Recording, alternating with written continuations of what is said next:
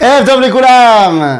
אנחנו חוזרים ללימוד שלנו אחרי הפסקה ארוכה מאוד מאוד מאוד בשביל כל מיני סיבות ואנחנו חוזרים אל ספר הכוזרי. אנחנו עדיין במאמר ראשון ובפסקה צדיק ב' שבהוצאת אה, אבן שמואל זה בעמוד ל'. בסדר? אחרי שביררנו את משמעות מעמד הר סיני ואת שיללת ההגשמה, ושאמרנו ששום דבר לא יכול להיות נגד השכל, בסדר? ואמרנו שאנחנו סופר טובים, בא ואומר הכוזרי, הישמר לך חבר, לבל תפליג בסיפור שבחיה של, סיפור שבחיה, סליחה, של אומתך, ולבל תסיח דעתך מן הדבר הנודע ברבים. אתה אומר לי שהעם שלך הם כל כך טובים, ומעמד הר סיני וזה, זה הוכחה שהם כל כך טובים? תשמע, אתה מנסה להסתיר משהו שכולם יודעים. דבר המרותם את אלוהיהם על אף המעמדות האלה. שמוע שמעתי, כי בעצם הימים ההם עשו להם עגל ויעבדו לו, ולא לאלוה. קיצור, אתה אמרת עד עכשיו שאתם היהודים סופר טובים, ואתם מאמיני הייחוד, ותה תה תה תה תה. ואתה אמרת שאנחנו כל כך יותר טובים מה, מהנוצרים, וזה בגלל שאנחנו שוללים את ההגשמה. הנה, אנחנו יודעים שאתם עשיתם חטא העגל. נקודה נכונה. הנקודה נכונה. עונה על זה החבר, אה, חטא אשר גינוהו הם עצמם מתוך גדולתם, ואין גדול כי אם מי שחטאיו ספורים.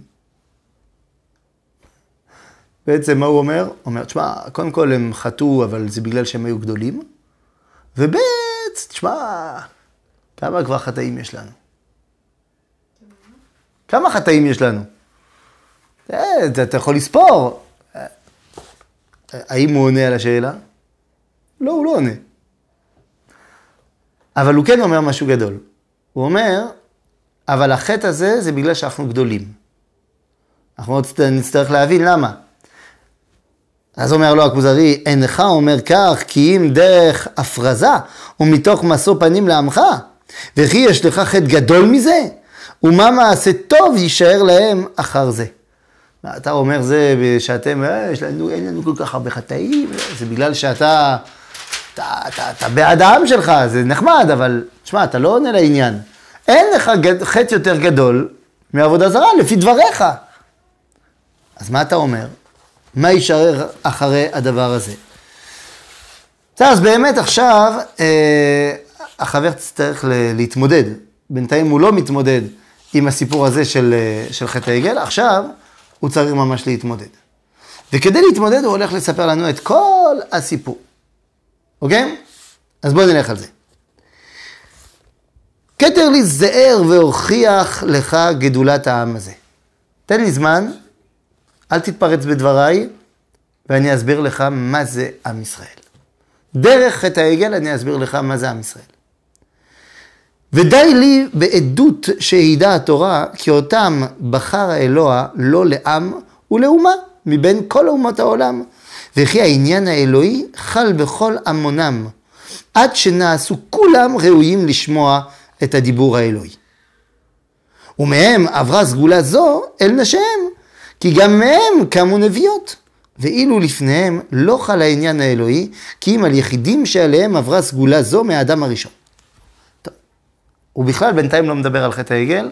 אתם תראו למה הוא מתחיל מזה, כדי להגיע לחטא העגל. הוא מתחיל ואומר, עם ישראל הוא מיוחד מאוד, כי הקדוש ברוך הוא בחר בנו. זה דבר ראשון. אשר בחר בנו מכל העמים. יש פה בחירה של עם ישראל. יש רק שאלה אחת. האם כשאתה בוחר משהו, זה כמו כשהקדוש ברוך הוא בוחר משהו. תגידו לי, לא, זה אותו דבר, הקדוש ברוך הוא, אבל, אבל במה זה שונה? כשאני בוחר בין כוס מים לכוס קולה, נגיד אני בחרתי למים, אבל הכוס קולה קיים. אבל כשאני בוחר, ואני הקדוש ברוך הוא, אני גם בורא. אין מציאות למה שלא בחרתי בו. אז הקדוש ברוך הוא, כשהוא בוחר את עם ישראל, הוא גם בורא את עם ישראל. זאת אומרת שהאומה הזאת נבראה על ידי הקדוש ברוך הוא כדי למלא תפקיד. ומה התפקיד? אה, אז, אז זהו, נכון, אתה צודק. הכוזרי קורא לזה העניין האלוהי. בסדר? לפרסם את העניין האלוהי בעולם. ואז הוא אומר, תראה, מה מיוחד? זה שאצלנו כל האומה היא ראויה לדיבור.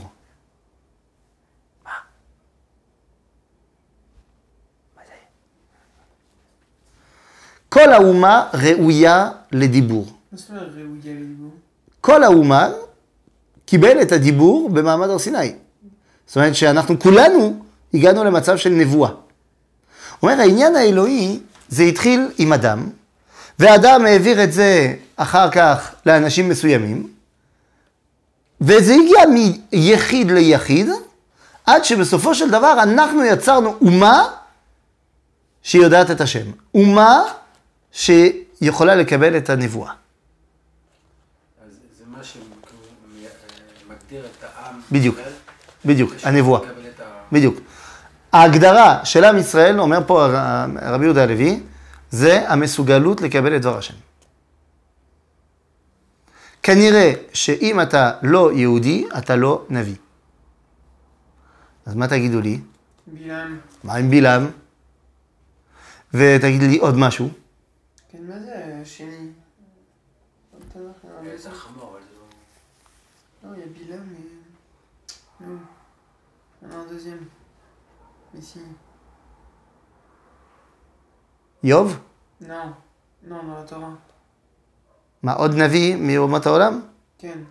אה, לבן, אבל הוא לא בדיוק מאומות העולם. Non, non. Top. לא, אבל תגיד משהו אחר. גר.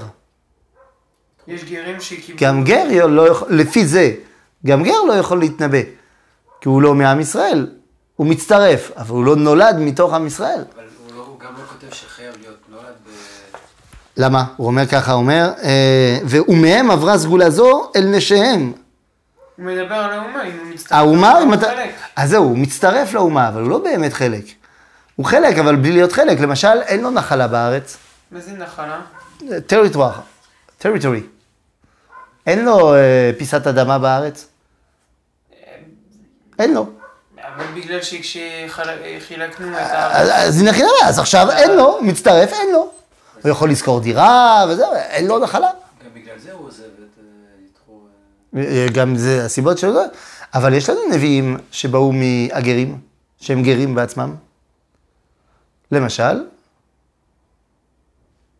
עובדיה. הנביא עובדיה הוא גר. בסדר? עכשיו, מה התשובה? זה שלא לא שווה הנבואה בעם ישראל לנבואה של הגרים ולא של הגויים. זה נבואה, זה נבואה וזה נבואה, וזה לא אותה נבואה. לכן הנבואה הישראלית היא המסוגלות גם שהיא תשרה לא רק על יחידים, אלא על האומה כולה. אוקיי? זה המיוחדות של עם ישראל. אתה יכול לעזור נראה לי שאני... הנבואה, המיוחדות של הנבואה הישראלית זה שהיא לא שורה רק על יחידים, אלא גם על האומה כולה. מה הקשר עם עובדיה? אה, שעובדיה, איך, אה, עובדיה הוא מקבל נבואה שהיא שונה. זה נבואה של יחיד. אה, הוא לא מדבר עם האומה, עובדיה? הוא, הוא, לא, הוא לא מדבר עם האומה, הוא מדבר אל אדום. הוא, הוא גר מאדום, והנבואה שלו זה בשביל אדום. זה לגויים כאילו? כן. אוקיי? שלא לדבר על בלעם, שהוא נביא של הגויים. אוקיי? טוב,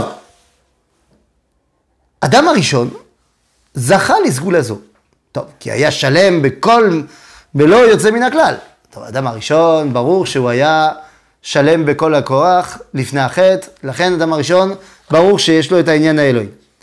כי מה פגם אפשר למצוא בשלמות יציר אשר יצא מתחת יד אמן גדול, חכם, וגדל חוכמה, סליחה, וכל יכול? ונוצר מחומר אשר בחרו אמן זה לשם צורה אשר רצה בה.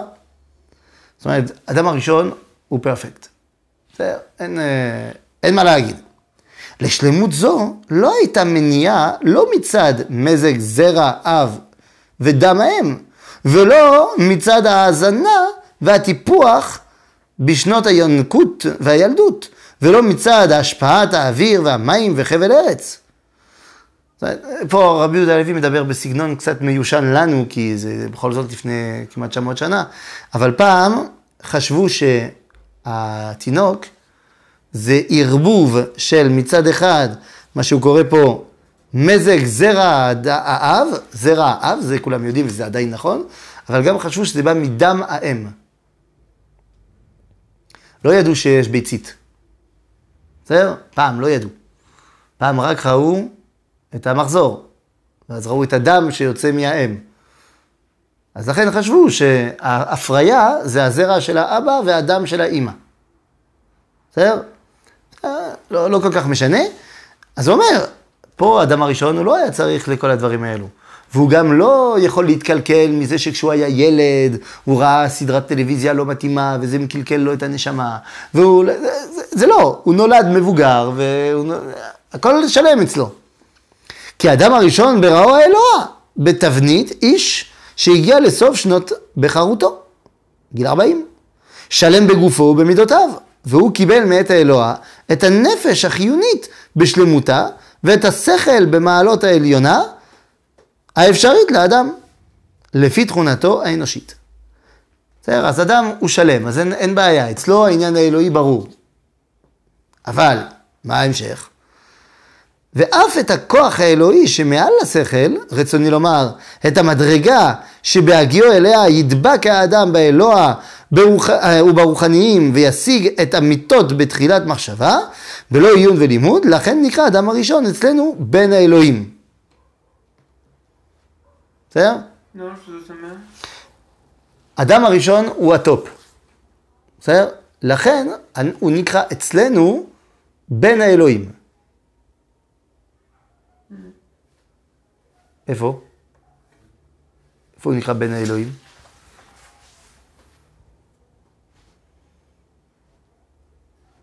ויראו בני האלוהים את בנות האדם.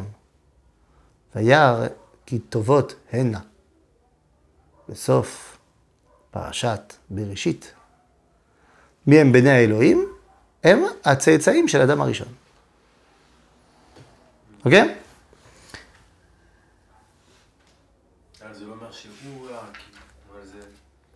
אז זה אומר שהוא מעביר, מעביר את התכונה הזאת לבניו. האמת, לא לכל בניו. מי מבין הבנים של אדם הראשון הוא הבן שלו?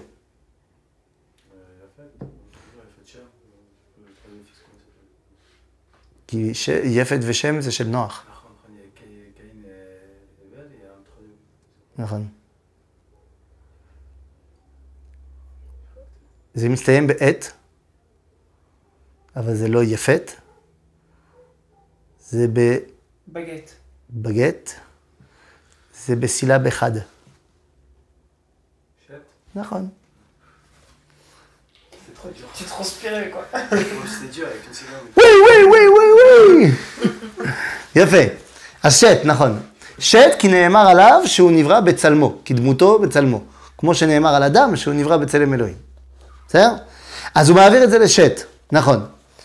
אה, ושט מעביר את זה לכל מיני אנשים, עד שזה מגיע לאברהם אבינו וכדומה. אוקיי? עד כאן? וכל הדומים לו. אבל, אבל הוא לא עונה גם כן על הבעיה שבסופו של דבר הוא לא שלם, כי מי? הוא עשה חטא. מי? אה, כוזרי. אה, האדם הראשון אחר כך, הוא עשה חטא, זה נכון. אבל פה נגיד, שנגיד השלמות זה אדם הראשון, אבל הוא, הוא חטא, אז הוא... חטא, אבל הוא, אז החטא לא מוריד ממנו את האפשרות לקבל את העניין האלוהי. הרי הוא יכול גם כן לעשות תשובה אחרי החטא. ולכן, אה, כל מי שהוא מזרעו, נקראו גם בני האלוהים. ולכן בני האלוהים זה הצאצאים של שת. אוקיי? לכן כשכתוב בפסוק ויראו בני האלוהים את בנות האדם, אז אני יודע מי זה בני האלוהים. זה הילדים הצ- הצאצאים של שת. ומי זה בנות האדם?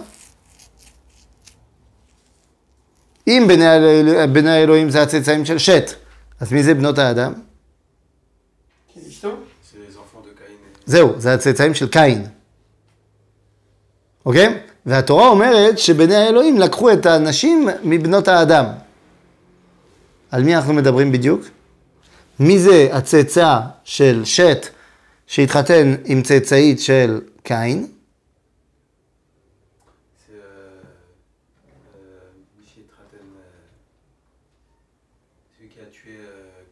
לא. אתה מתכוון ללמך. אבל למך הוא לקח שתי נשים, אבל אנחנו לא יודעים, הרי למך הוא היה מצאצא של קין. נכון. אז אה, זה שהוא לקח את צילה ואת עדה, אנחנו לא יודעים שזה... אבל מישהו אחר. נוח מתחתן עם נעמה, שהיא הבת של למך. אוקיי? עכשיו, אם אנחנו מסתכלים על השושלת של שת, מה מעניין אותם? מעניין אותם החוכמה. איך אני יודע? אני מסתכל על השמות של הילדים. ואם אני מסתכל על השושלת של בני קין, מה שמעניין אותם זה העושר, עשירות. לכן, כדי להגיע אל הנבואה הישראלית, צריך חיבור בין חוכמה ועושר, כדי להגיע גם אל הגבורה. כדי שתוכל להיות נביא, צריך להיות חכם, גיבור ועשיר. בסדר? אז הוא אומר, הם כולם באו מאוזניו, והנה האדם הראשון הוליד בנים רבים, אך מכולם לא היה ראוי לבוא במקומו כי אם הבל. כי רק זה היה דומה לו. אבל כשנהרגו, כשמי שהרגו קין, אחיו, מתוך קנאה שמתקנא בו על מעלה זו. הנה, פה הרבי יהודה הלוי גם אומר לך, הבל, לפני שהוא מת, הוא גם היה דומה לאד- לאדם הראשון. ועכשיו אתה פתאום מגלה מה הסיבה האמיתית של למה קין הרג אותו. רמת המסוגלות המיוחדת. בדיוק, לקבל את דבר השם. שזה חבל, למה זה חבל? כי בסוף הוא קיבל את דבר השם. אז הוא לא היה צריך להרוג אותו. אה, ניתן לאדם שת תחת הבל, ושת היה דומה לאדם, ולכן נעשה הוא לסגולת האדם וגרעינו. הרי איך קוראים לבן של שת? אנוש. מכאן יוצא האנושות. אוקיי? ושת היה דומה לאדם, ולכן נעשה את סגולת, אה, הוא לסגולת האדם וגרעינו, ואילו שאר הבנים לא היו כי אם כקליפות. וסגולת שת היה אנוש בנו, וכך נמשך העניין עד נוח על ידי יחידים, שהיו כגרעינים, וכולם דומים לאדם הראשון ונקראים בני האלוהים. וכולם השלמות בגוף ובמידות, באריכות ימים, בחוכמה ובכושר המעשה, ולפי ימי חייהם מונים אנו את השנים מאדם ועד נוח. הם היו שלמים, אותם האנשים. אז מי זה כל אותם האנשים? אז זה שת, אנוש, ואחר כך.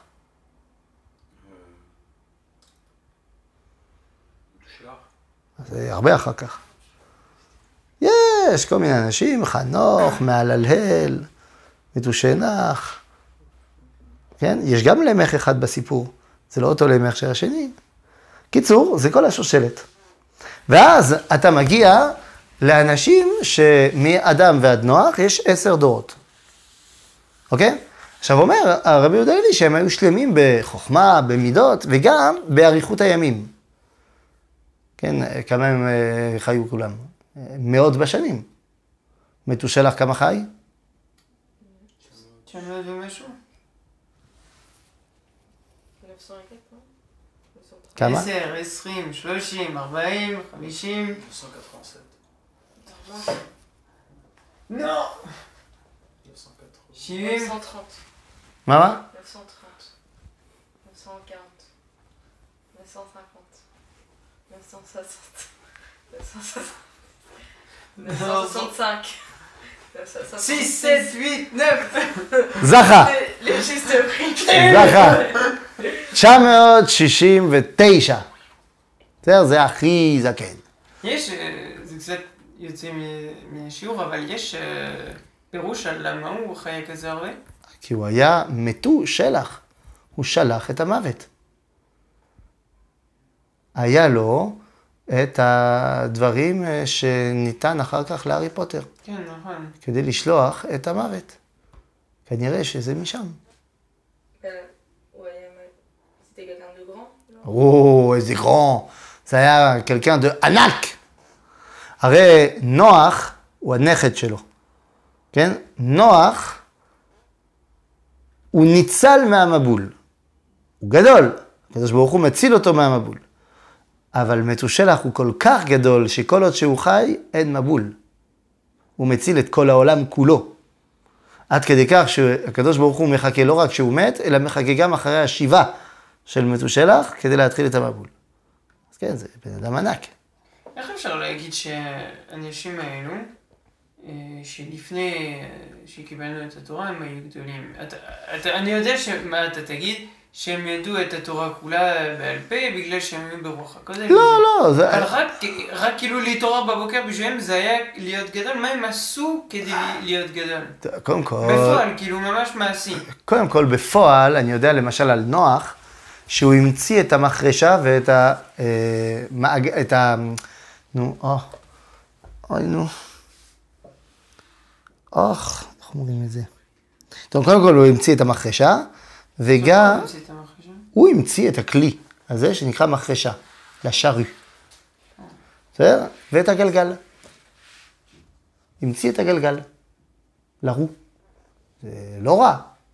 בכל זאת. אה? אבל הם היו אנשים ענקיים בזה שהם ידעו לחבר בין שמיים וארץ. זאת אומרת, מבחינתם, כל החיות היה מחובר אל האלוה. וזה גדול. עכשיו, יש שאלה אחת שנשאלת, זה האם זה על באמת מה שכתוב בתורה, שבאמת הוא חי 969 שנים. כאילו, ה- ה- עכשיו יש כמה אנשים שכתבו ומצאו כל מיני פתרונות, אה, אבל אה, כאילו, האם יש אנשים, נגיד, בדור הזה, שנגיד מבחינת, אה, אומרים שיכול להיות שזה סיפור, אה, שזה סוג של אה, אנלוגיה כזה שמנסה ללמד אותנו כמה דברים. אם יש אנשים, נגיד, בדור של הכוזרי, או קצת אחרי, שכבר לא קיבלו, נגיד, כל מה שיש לנו כיום במדע, שאמרו ש... לא חייב להיות שזה קרה כאילו, בפועל כמו שזה כתוב בספר, שכולם חיו בזה, אבל שזה באמת אנלוגיות וצריך ללמוד מזה וכמה דברים. אה, אה, פרשנות אזוטרית היא תמיד קיימת, אבל מי שמקבל את דבר, דבר השם בתורה כדבר השם בתורה, אז, אה, אז אתה מקבל. בנוסף על כך, אה, מספור השנים אה, די מסתדר מבחינה גם כרונולוגית וגם ארכיאולוגית בסופו של דבר. לא שמצאנו אחד שקוראים לו נוח, אבל, אבל התקופה שלפי המספור של התורה מגיע נוח, די מתאים למה שנאמר עליו. אז איכשהו צריך להגיע מאדם ועד נוח מבחינה היסטורית. אז מספור השנים הוא מסתדר. השאלה, איך זה יכול להיות באמת שאותם האנשים חיו כל כך הרבה. אז אה, יש שאלה שנשאלת פחות או יותר בתקופה של מתן תורה. זה פחות או יותר בתקופה של מתן תורה, קצת לפני, אה, וזה אנשים שבכלל לא שמעו על מתן תורה. זו שאלה שנמצאת בספר So When, שזה לא באנגלית, זה בסינית. זה ספר של הקיסר הצהוב. הקיסר הצהוב זה אחד, איזה גזענות. כן? ככה הוא קורא לעצמו. אה, הקיסר הצהוב זה אחד הקיסרים הראשונים בשושלות סיניות. אחד המלכים העתיקים ביותר שאנחנו מכירים. בסדר? אז הקיסר הצהוב אה, כותב את הספר סורן, וזה שיחה בינו לבין הרופא שלו. ואחת השאלות שהוא שואל זה איך זה יכול להיות שאבותינו חיו מאות בשנים. וזו השאלה שלנו. מאות בשנים. זאת אומרת, חיו מאות שנה, אה, 500 שנה, 600 שנה. איך יכול להיות? והתשובה שהרופא נותן לו, זה שהם היו ניזונים מהעיניים, בעוד שאנחנו ניזונים מהפה.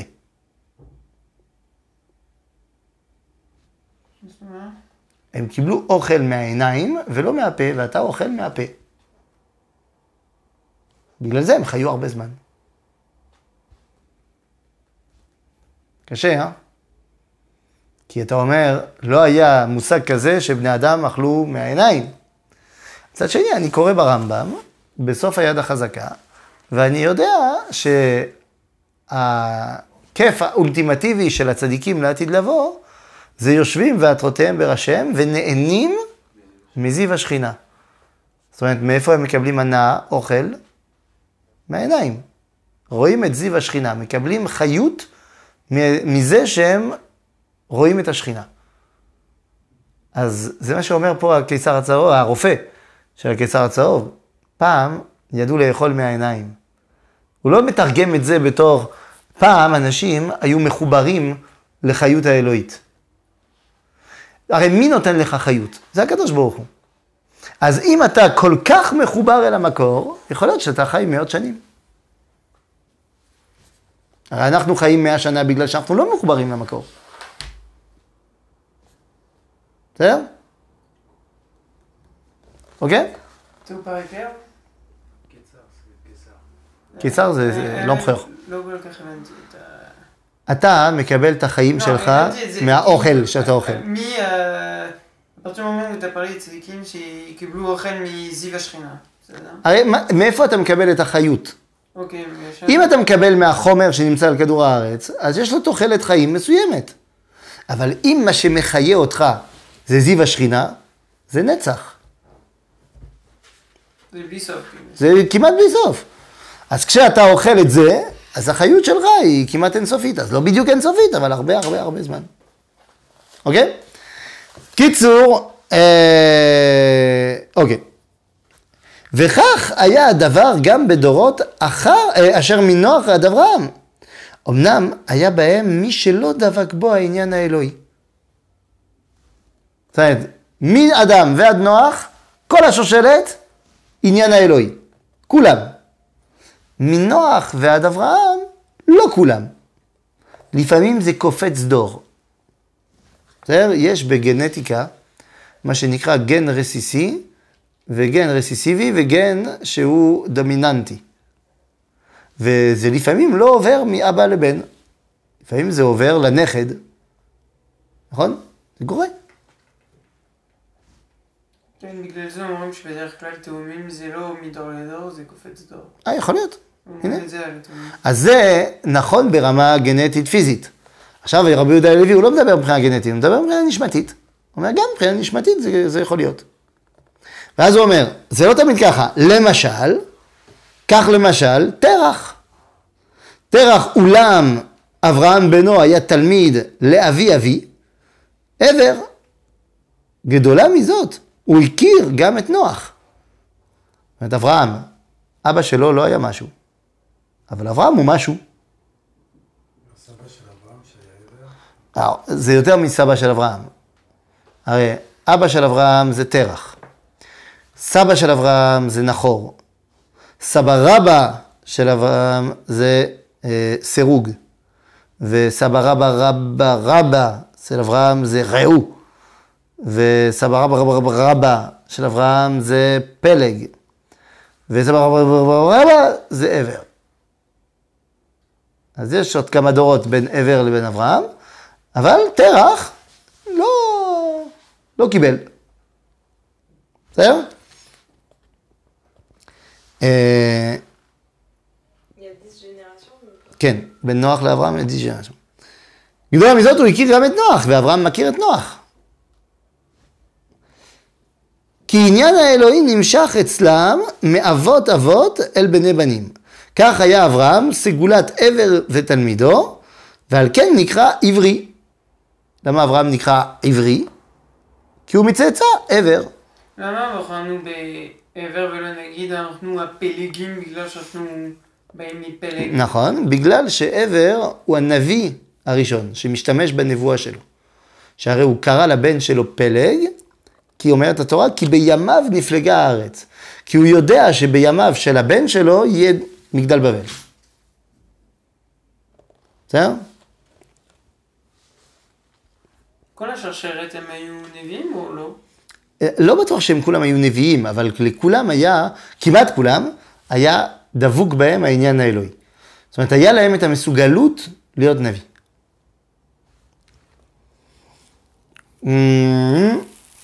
כן, נקרא עברי. כן. ועבר היה סגולת שם, שהיה סגולת נוח, שכן נפלו לו בירושה ארצות האקלימים הנוחים, שבאמצעיתם נמצא ארץ חמדה, ארץ כנען. היא ארץ הנבואה. עכשיו פה אומר רבי יהודה הלוי משהו עצום. אומר, הנבואה זה לא רק בנשמות מסוימות, זה גם במקום מסוים. אבל מאוד מעניין מה, התאר, מה, מה התואר שהוא נותן למקום. הרי ארץ ישראל, איך הוא נקרא פה? לא, ארץ כנען בסדר, אבל זה, זה מקום עם אקלים נעים. מעניין, זה מה שחשוב. כן, תראו, ונפלה לו אה, ארץ, אה, איפה זה כתוב? איך זה כתוב? אה, בירושה ארצות האקלימים הנוחים. מה זאת אומרת אקלימים? על מנת פחות לעבוד במדבר ולקבל יותר את הנבואה. כי כנראה שכדי שתהיה נבואה צריך הרמוניה, איזון. כשאתה במקום יותר מדי קיצוני במקום אחד, אז אתה לא יכול לקבל נבואה, אתה לא מאוזן בחיים. זהו? אך יפת יצא אל הצפון וחם אל הדרום. אוקיי? לאקלימים, אחד קרים מדי, אשכנזים, והשני חמים מדי, ספרדים. מה אתה עושה עם. סתם, סתם שטויות. עם הקפקזים? סתם שטויות. בסדר, זה לא נכון. וסגולת אברהם מבין בניו היה יצחק, ולכן שילח אברהם את כל בניו האחרים מן הארץ המיוחדת ההיא, ארץ כנען, ואותה ייחד ליצחק. וסגולת יצחק היה יעקב, ולכן הורחק עשיו, אחיו, מן הארץ ההיא. כי יעקב לבדו נמצא ראוי לה. אוקיי? אולם בני יעקב כולם סגולה. כולם יחד ראויים לעניין האלוהי, וזה החידוש. שעד עכשיו זה היה יחיד, יחיד, יחיד, ולפעמים יש אחד שהוא לא בפנים. אבל אצל יעקב זה כולם שייכים לעניין האלוהי. כל השבטים. על זה נאמר, שמע ישראל, השם אלוהינו השם אחד. מי אמר למי? הבנים של יעקב ליעקב. כי הוא חשב שאולי יש אחד שהוא לא מאמין בהשם אחד. אמרו, לא, לא, תקשיב, ישראל הבא. אצלך השם זה אחד, גם אצלנו. אוקיי? אה, הנה, אולם בני יעקב היו כולם סגולה, כולם יחד ראויים לעניין האלוהי, ולכן היה להם המקום ההוא, המיוחד בהתגלות העניין האלוהי, לנחלה. מאותה שעה התחיל העניין האלוהי, שעד הנה לא היכל אלא על יחידים, שוכן בקרב קיבוץ. ואלוה השגיח על בני יעקב גם בהיותם במצרים, להפחותם ולהרבותם ולגדל את בניהם, כאשר יגדל איש את האילן ששורשו טוב, עד הוציאו פרי בשל, בדומה לפרי הראשון, שממנו ניטע האילן. למה הקדוש ברוך הוא שמר עלינו במצרים? כי הוא אמר, הנה, סוף סוף הגענו ל... ל- ל- למוצר שרציתי, קיבוץ אנושי, עם שמסוגל לעניין האלוהי, אני לא רוצה שיתקלקל. אבל הוא אומר את זה כבר לאברהם לפני, הוא אומר לפני, תשמע, בעוד 400 שנים אני אגלה את ה... נכון. יפה, אז עכשיו זה הגיע. אצל אברהם זה עוד לא היה מוכן. אצל אברהם הוא נוטע את הפרי. אבל העץ שיצמח מהפרי הזה עוד לא, נוטע, עוד לא נותן פירות. אבל נגיד במקרה כזה הוא היה, הוא היה אמור להגיד שכל העם מסוגל להגיד, אפשר לגאול אותם כי הם כולם יכולים לקבל. נכון, בדיוק. בגלל זה הוא שמר אותם כדי לגאול אותם. אוקיי? רצוני לומר, דאג לגדלם עד אשר ידמו לאבותם. כן, בסוף נהיו, נהיינו דומים לאברהם. אברהם, יצחק ויעקב וליוסף אחיו ואחיו, והפרי בשל בא במשה. משה הוא הפרי הבשל, ולכן במדרש כתוב שכשמשה עלה לקבל את התורה, אז המלאכים לא רצו, לא הסכימו לתת לו. ואז מה עשה הקדוש ברוך הוא? החליף את הפנים של משה בפנים של אברהם. ואמר, תראו, אברהם, אתם מכירים אותו, אכלתם אצלו ארוחת צהריים. איך אתם יכולים לא לקבל אותו? ואז אומר האריזל, מה זה החליף את פניו? לא החליף, אלא פשוט, משה היה דומה לאברהם. אוקיי? אהרון ומרים ובאנשים כמו בצלאל וכאוליאב וכראשי המטות, כשבעים הזקנים, שנמצאו ראויים לנבואה מתמדת, וכהושע, כלב וחור ורבים זולתם. אוקיי? בעת ההיא נמצאו בני ישראל כולם ראויים להיראות האור האלוהי בתוכם ולהתגלות ההשגחה האלוהה עליהם. בעצם הוא עושה לנו שלשלת מהאדם הראשון עד עכשיו בני ישראל שיוצאים ממצרים. כדי להסביר לך שזה לקח תהליך גדול עד שבסוף כל ישראל מסוגל לעניין האלוהי. הוא ממשיך ואומר, אמנם היו ביניהם גם חוטאים. יש גם אנשים שחטאו בישראל. שנואי האלוה. עכשיו זה כתוב פה, המשפט הזה. הרב יוסף קפח אומר שצריך למחוק את המשפט הזה. כי זה לא נכון לפי המקור. הרי כידוע לכם, הכוזרי לא נכתב בעברית, נכתב בערבית. והרב יוסף קפח, שהוא המתרגם הכי טוב מכל המתרגמים, הוא אומר, זה לא מה שכתוב בערבית. לא כתוב שנואי השם. זאת אומרת, צריך להוריד את זה. בסדר, אז נוריד את זה. אין שנואי האלוה. אבל יש חוטאים. אין ספק שגם הם היו סגולה מבחינה ידועה. זאת אומרת, זה שקורח לא טוב, אבל, אבל עדיין יש בו סגולה. למה? כי הוא חלק מעם ישראל. אז הוא לא מתנהג לפי הגדולה הזאת, אבל זה לא הופך אותו ללא שייך לסגולה הזאת. בסדר, דוגמה. דוגמה לעניין של הסגולה שהיא, שהיא חודרת בתוכך גם אם אתה לא רוצה. יש לי, אה, יש נגיד אה, אה, תאונת דרכים, ככה הרב שרקי הביא את הדוגמה הזאת, ויש שני פצועים קשים. ומביאים אותם לבית חולים, אבל יש רק מכונת החייאה אחת. אז מי מצילים? בין שני הפצועים יש אחד אדם והשני קוף. מי מצילים? אדם. את האדם. שואלים שאלות? לא. למרות שאנחנו יודעים שהאדם הזה הוא זבל של בן אדם, והקוף הזה הוא חסיד אומות העולם שהציל יהודים בשואה. עדיין תציל את האדם. למה? כי יש לו עליונות בזה שהוא אדם. זה שהוא מתנהג רע, זה בעיה, הוא יצטרך לשלם על זה. אבל הוא אדם, ולכן הוא יותר גדול מקוף. אז באותה מידה, מי שהוא שייך לכלל ישראל, הוא שייך לכלל ישראל. אתה לא מתנהג טוב, בעיה, נטפל בך, אבל עדיין אתה שייך.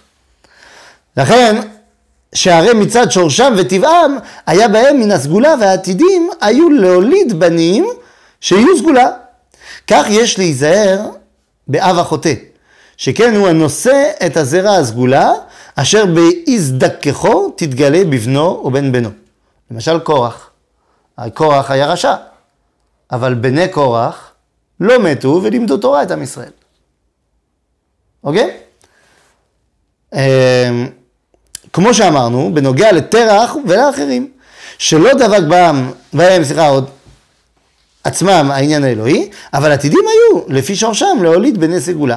מה שאין כן בשורש כל מי שיצא מחם או מיפת. דבר דומה לזה אנו מוצאים בעניינים הטבעיים. אומר, יש נשמה מיוחדת לעם ישראל. כמו שבטבע יש תכונות טבעיות שהן מיוחדות לו והן שונים לך, אז גם מבחינה נשמתית יש נשמה של כלל ישראל ויש נשמה של אומות העולם, זה לא אותה נשמה. פעמים רבות אין האיש דומה לאביו כלל, אבל דומה הוא לאבי אביו.